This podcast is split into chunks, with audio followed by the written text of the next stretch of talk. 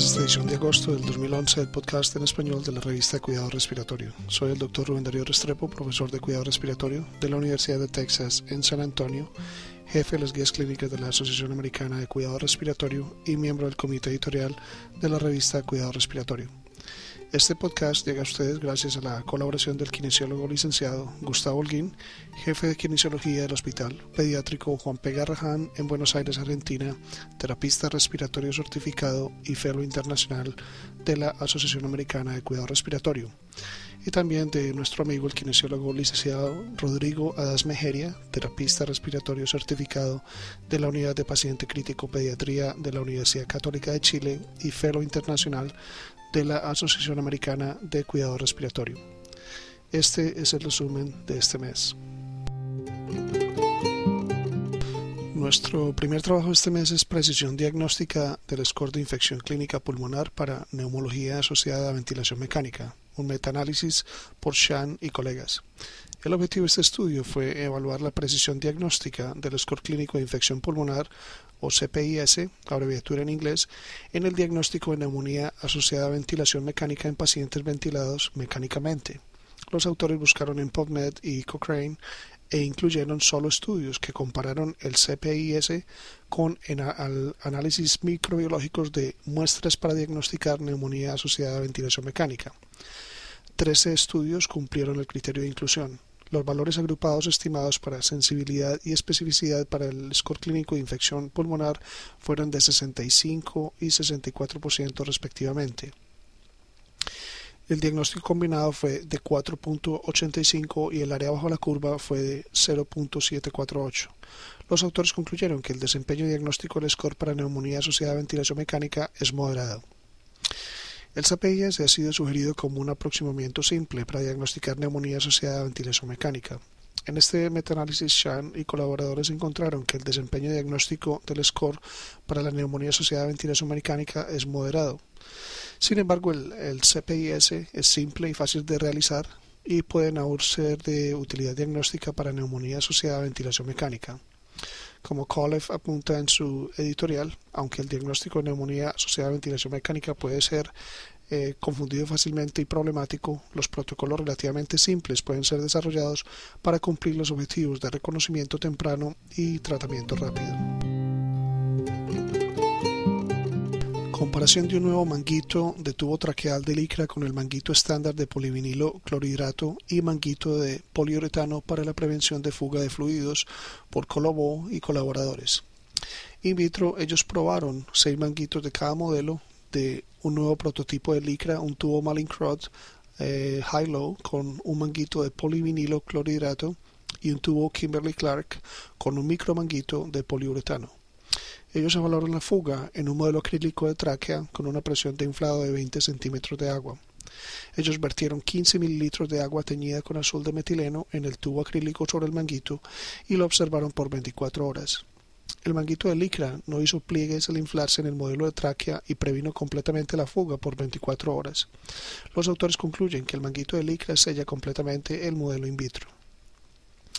Continuando con el tema de neumonía asociada a la ventilación mecánica, este trabajo de Colobón comparó los manguitos de los tubos traqueales de alto volumen y baja presión que generalmente se asocian con formación de pliegues a lo largo de su contacto con la tráquea, permitiendo penetración de secreciones a los pulmones, los cuales es una fuente potencial de neumonía.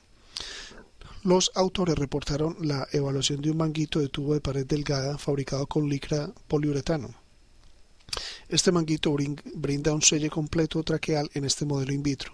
Como Fisher comenta en su editorial, no solo tenemos que saber si ese diseño reduce la microaspiración en vivo, sino también si es efectivo en cuanto a costo antes de adoptarlo de manera amplia.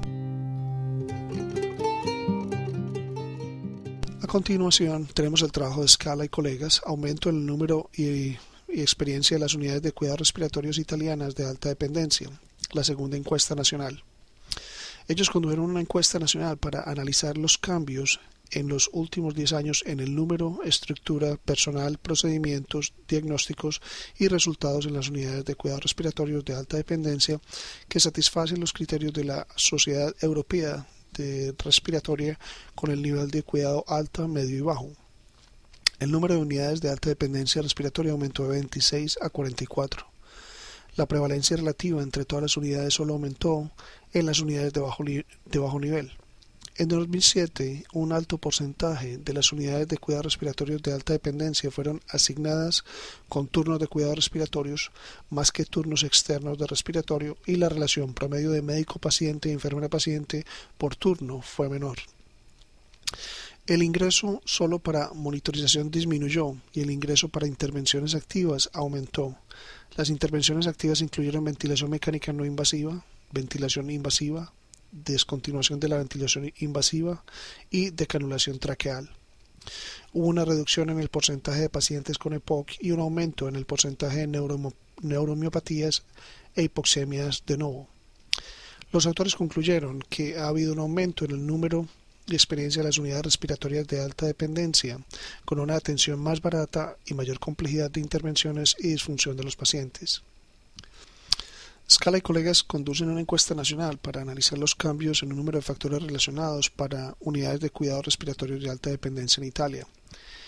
Eh, por estos 10 años, entre el 97 y el 2007, hubo un aumento en el número de la experiencia de estas unidades con mayor complejidad de intervenciones y disfuncionalidad en los pacientes. Con el foco actual en unidades menos caras en Norteamérica y en otros lugares del mundo, es probable que haya una mayor necesidad de este tipo de unidades. Como Ferrer dice en su editorial, los, resultados de ese estudio reflejan el alto nivel de experiencia y habilidad de los médicos italianos en el manejo de pacientes en ventilación mecánica no invasiva, como en otras intervenciones respiratorias. Desempeño del dispositivo asistente de tos, el llamado Cough Assist, in exuflator en la presencia de un tubo traqueal o traqueostomía, un estudio por Guerin y colegas.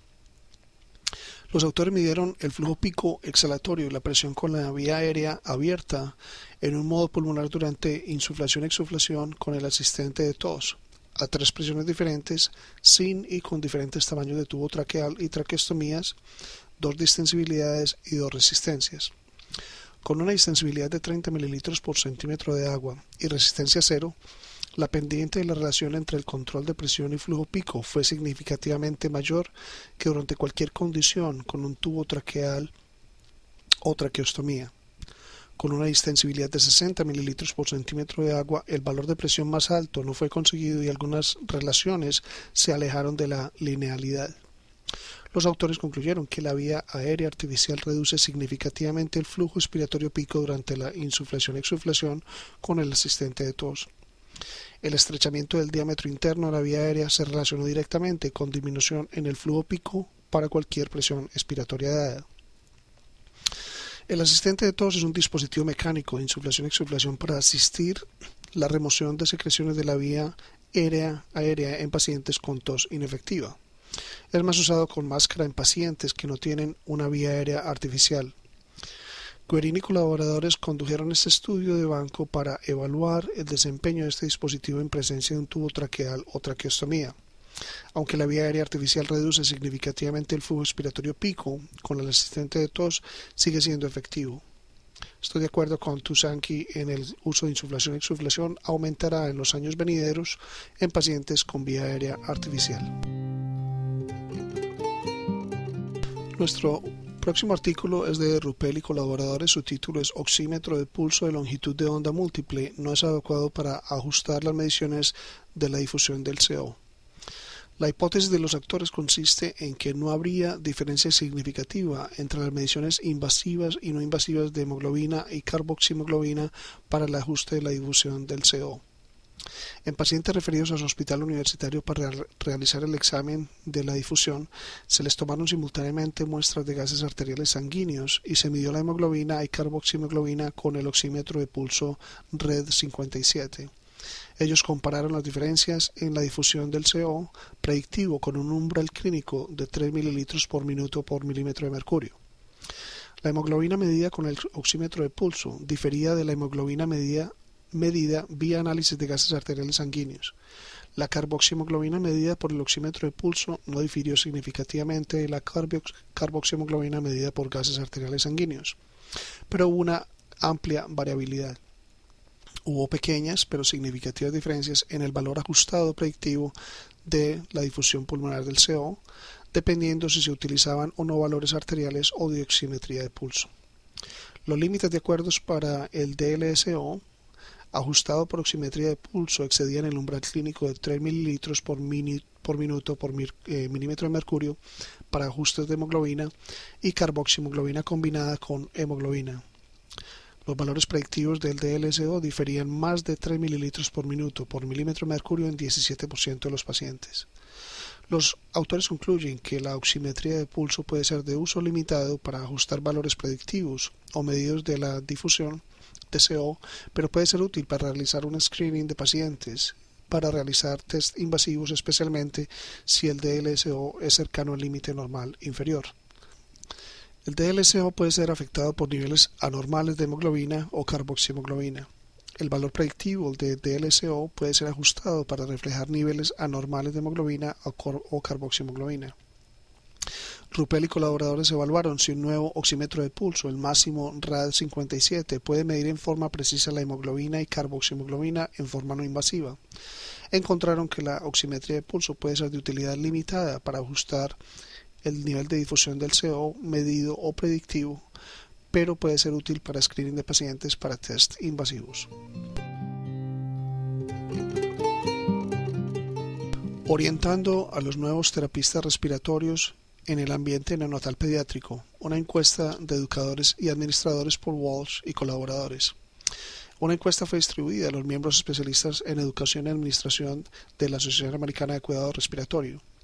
La encuesta incluyó 15 preguntas en una escala de 5 puntos de Likert. La mayoría de los encuestados estaban afiliados o trabajaban para organizaciones urbanas sin fines de lucro, no gubernamentales, 63% no estaban de acuerdo con un grado asociado en terapia respiratoria y 42% no estaba de acuerdo con que el programa de bachillerato preparaba de manera adecuada a los nuevos terapistas respiratorios para trabajar en el ambiente de cuidados críticos neonatal pediátrico inmediatamente tras su graduación. El 71% sugirió fuertemente que los departamentos de cuidado respiratorio de los hospitales pediátricos deberían tener un educador en terapia respiratoria dedicado. 76% estuvieron de acuerdo con que la simulación es una herramienta efectiva para entrenar a los terapistas en el área neonatal pediátrica. 65% consideró que deberían tomar un examen al final de la orientación para verificar su competencia. 59% consideró fuertemente para conseguir la especialidad neonatal pediátrica se debería tener la credencial de terapista respiratorio registrado. Los autores concluyen que parece haber discrepancias en la preparación educacional esperada previamente a entrar al ambiente neonatal pediátrico y que los métodos de entrenamiento son más apropiados y costo efectivos para orientar a los nuevos terapistas en esta área de especialidad. Es valorada la presencia de un terapista educador dedicado. La simulación es considerada una herramienta efectiva para entrenar terapistas y brindar oportunidades de entrenamiento que de otro modo no estarían disponibles. El examen de certificación de especialidad neonatal pediátrico parece ser reconocido como un método válido de determinación de conocimientos y para verificar competencias. El cuidado neonatal pediátrico reconocido como un área única y compleja de la práctica clínica Walsh y colegas encuestaron a educadores y administradores en cuidado respiratorio neonatal pediátrico para profundizar en la adecuada preparación de terapistas para acceder al ambiente neonatal pediátrico, el tiempo de orientación necesario para conseguir un nivel de competencia básico y los métodos usados para entrenar a los nuevos practicantes. Ellos encontraron que un educador en terapia respiratoria es de gran valor, la simulación es considerada como una herramienta efectiva para entrenar y que el examen de certificación en neonatología pediátrica es reconocido como un método válido para verificar competencias. A continuación tenemos el artículo La respuesta del CO2 y la duración del destete de la ventilación mecánica por Rorich y colaboradores. El objetivo de este estudio fue investigar la relación entre la respuesta del CO2 y la duración del destete en pacientes ventilados mecánicamente listos para una prueba de respiración espontánea. Los autores realizaron un análisis de la respuesta de CO2 y midieron la presión inspiratoria máxima y la presión expiratoria máxima en 102 pacientes ventilados no consecutivos. Entre los grupos con destete prolongado y no prolongado, los autores encontraron diferencias en la respuesta hipercápnica de la derivación central y la respuesta ventilatoria hipercápnica. Evaluada con el modelo de riesgos proporcionales de Cox, ambas respuestas del drive y de la respuesta ventilatoria fueron variables independientes asociadas a la duración del destete.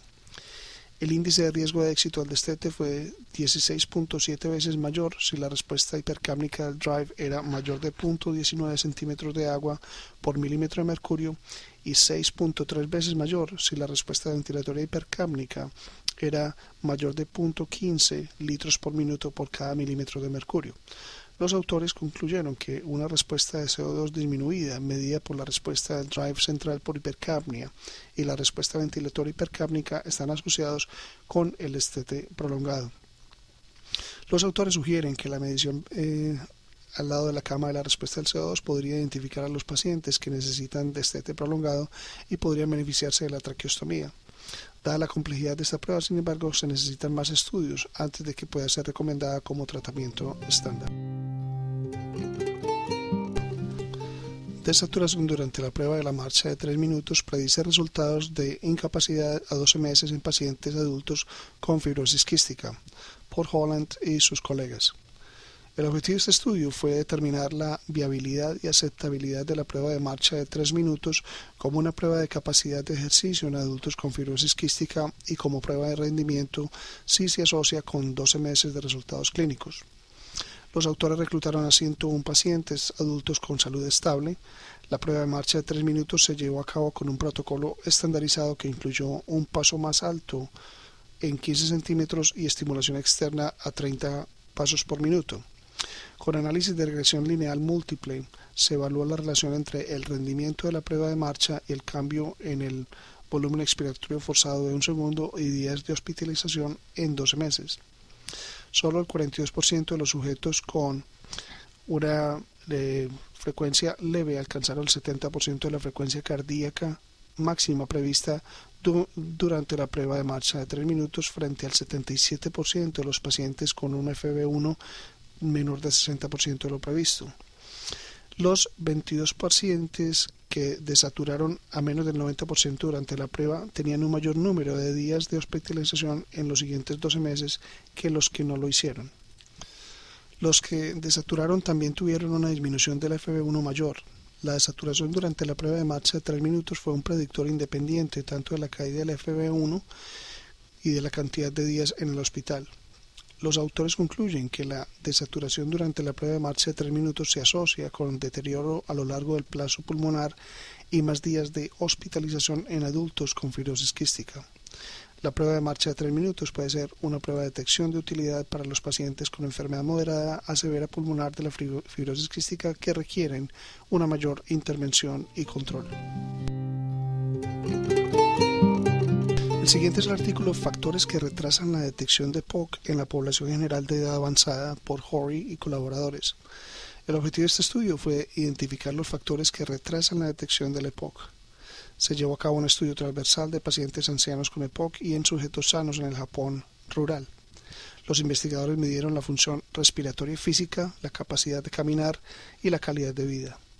La espirometría se realizó en 408 sujetos que fueron divididos en grupos, uno con FB1, FBC menor de 70% y aquellos cuyos um, FB1 y FBC fue de mayor de 70%.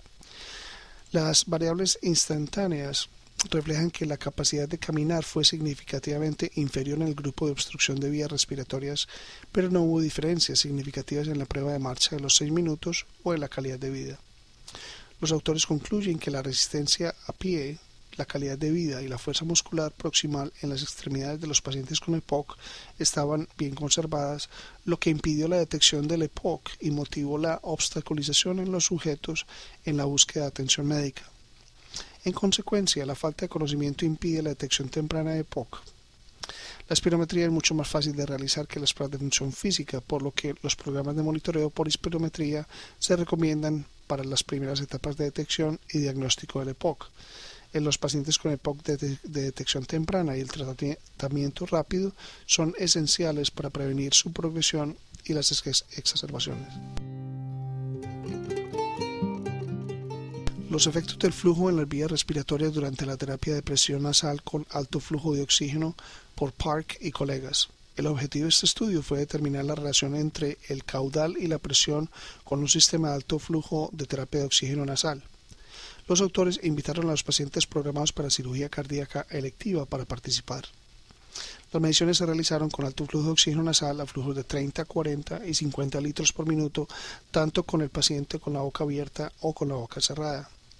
Las presiones se registraron durante más de un minuto en respiración y se calcularon los flujos de media a través de un promedio simple.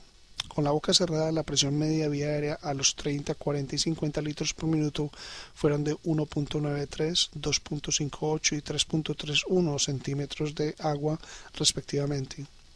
Se observó una relación lineal positiva entre el flujo y presión. Los autores concluyen que la presión media de la nasofaringe durante el flujo de oxígeno nasal aumenta a medida que aumenta el flujo. La terapia de alto flujo de oxígeno nasal aumenta la presión media de vía aérea nasofaringea en adultos, pero la relación entre el caudal y la presión no está bien definida. Las presiones absolutas eran relativamente bajas y por lo general menos de 5 centímetros de agua, incluso a un flujo de 50 litros por minuto. La simvastatina a largo plazo atenúa la lesión pulmonar y el estrés oxidativo en modelos murinos con lesión pulmonar aguda inducida por ácido leico y endotoxinas. Este artículo es por Altintas y sus colegas. El objetivo era investigar los efectos de la simvastatina sobre el estrés oxidativo y la histopatología del pulmón en dos modelos murinos con lesión pulmonar aguda inducida por ácido oleico y endotoxinas. Los ratones fueron divididos aleatoriamente en dos grupos. Uno recibió 2 miligramos por kilo por día de simvastatina intraperitoneal durante 15 días. A continuación, los grupos se dividieron en tres, que recibieron ácido salino, ácido leico o endotoxina. Cuatro horas después de la inducción, los autores tuvieron muestras de pulmón para el análisis de, de histopatología por falla inducida o aguda, mieloproxidasa, glutatión, midieron el malón de aldehído y también muestras de sangre para la medición de malón de aldehído. Con las endotoxinas y el ácido laico la lesión pulmonar aumentó la mieloperoxidasa de tejido, hubo disminución de tejido glutatión y hubo un aumento del tejido malón de aldehído y en comparación con el grupo control. La simvastatina redujo la mieloperoxidasa solamente en el grupo de ácido loico, pero incrementó el glutatión reducido y el malón de aldehído tanto para la endotoxina y los grupos de ácido oleico. La histopatología reveló que la simvastatina protegió el tejido pulmonar en los modelos de, daño pulmonar agudo, pero la protección fue mayor en el grupo de endotoxina. Los autores concluyen que el, el pretratamiento con simvastatina redujo la gravedad del daño pulmonar agudo en ácido oleico y los modelos de endotoxina, disminuyendo la inflamación y el estrés oxidativo. La fisiopatología de la lesión pulmonar aguda se caracteriza por una respuesta inflamatoria severa y disfunción endotelial. Como se trató de un modelo animal, las implicaciones clínicas de estos hallazgos no se han determinado aún. Finalmente tenemos el trabajo original de investigación CPAP disminuye la hiperinflación pulmonar en pacientes con EPOC estable por López y colaboradores. El objetivo de este estudio fue determinar el impacto y la duración del, impacto del CPAP en la hiperinflación y la resistencia de las vías respiratorias en pacientes con EPOC estable. En una serie de casos, 21 pacientes fueron sometidos a un CPAP de 8 centímetros de agua durante 15 minutos e inmediatamente después se realizó una pletismografía corporal y también a los 15 y 30 minutos después del CPAP. El volumen expiratorio forzado del primer segundo promedio del corte fue de 41% de lo previsto.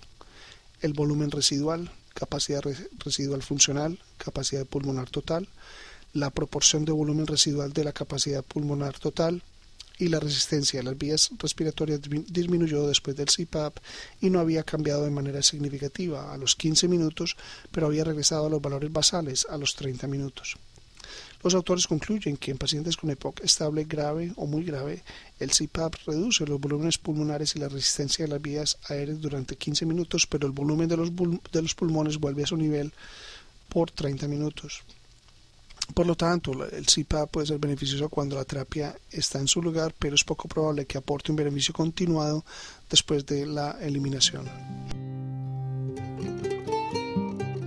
Tenemos el placer de publicar la la conferencia conmemorativa Donald Egan número 37, el ventilador mecánico, pasado, presente y futuro, eh, por el doctor Robert Kasmarek. También estamos encantados de publicar la 26 conferencia conmemorativa de Philip Kittredge, la heterogeneidad del EPOC, lo que esto significará en la práctica por Renard. Los informes de casos de este mes son en base a los temas de síndrome, disfunción iatrogénica reactiva de las vías respiratorias, la aspiración a través de fístula congénita broncopulmonar después de la lobectomía y la oxigenación por membrana extracorpórea en un paciente con dehiscencia traqueal luego de traqueoplastia en lámina. Los casos de enseñanza de este mes son de neumonía recurrente por fístula broncoesofágica congénita y de una bifurcación bronquial desconcertante. Los esperamos el próximo mes. Para recibir el contenido tanto de esta edición de la revista como de las pasadas, visite nuestra página web www.rsjournal.com y allí podrá suscribirse para recibir los podcasts de las próximas ediciones.